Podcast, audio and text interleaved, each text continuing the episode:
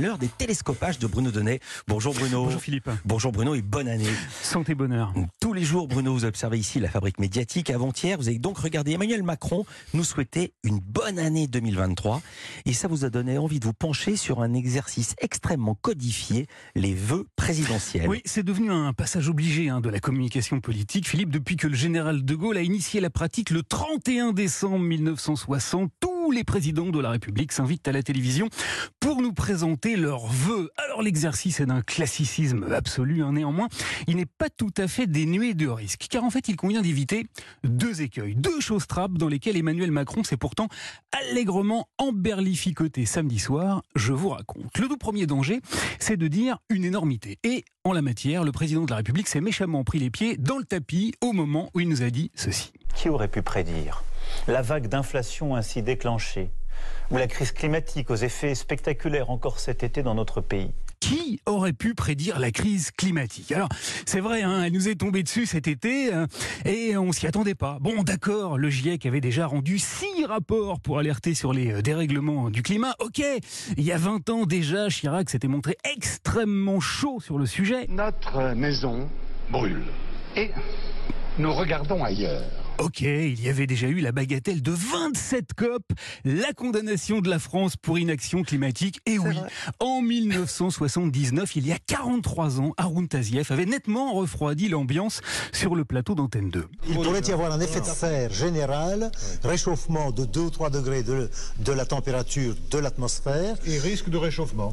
Voilà, mais bon, franchement, hein, en 2022, qui aurait pu prédire la crise climatique On se le demande. Bien. Alors le deuxième écueil maintenant, Philippe, eh bien c'est la répétition. Emmanuel Macron a d'ailleurs fait le compte avant-hier. Mes chers compatriotes, pour la sixième fois, j'ai le privilège de partager avec vous ce moment des vœux. Ça fait six fois qu'il nous souhaite bonne année. Le hic, c'est que ça fait six fois aussi qu'il évoque exactement le même sujet, très politique, la santé et la situation dramatique de nos hôpitaux. Il l'a fait samedi soir. Dans les prochains mois, dans nos salles de classe, dans nos hôpitaux, comme chez nos médecins en ville, vous verrez les premiers changements tangibles de la rénovation de notre école et de notre santé. Et il nous a promis des changements. Seulement voilà, devinez un peu de quoi il nous avait parlé le 31 décembre 2017. Française, Français. Eh bien de ces grands projets en matière de santé. Non. Nous avons en effet besoin de repenser un grand projet social pour notre pays. C'est celui qui doit inspirer notre politique de santé. Et le 31 décembre 2018 Française, Français. Quel était le sujet qu'il était urgent d'aborder? Poser les bases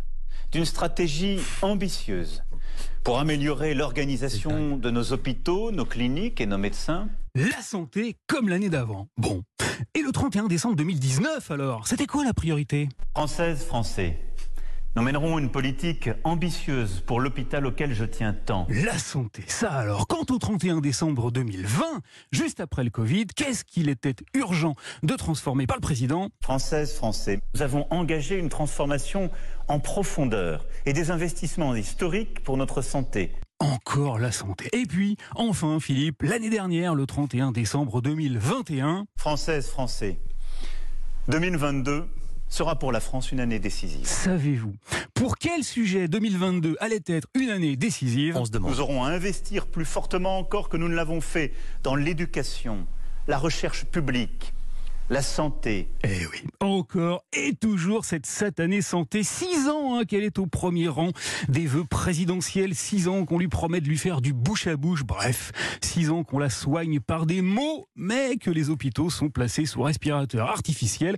Ou la démonstration, Philippe, qu'il en va des vœux présidentiels comme de ceux que nous formulons tous. Je vous souhaite donc une bonne année et surtout la, La santé. santé. Vive la République vive la France. Merci Bruno Donnet. Quel retour.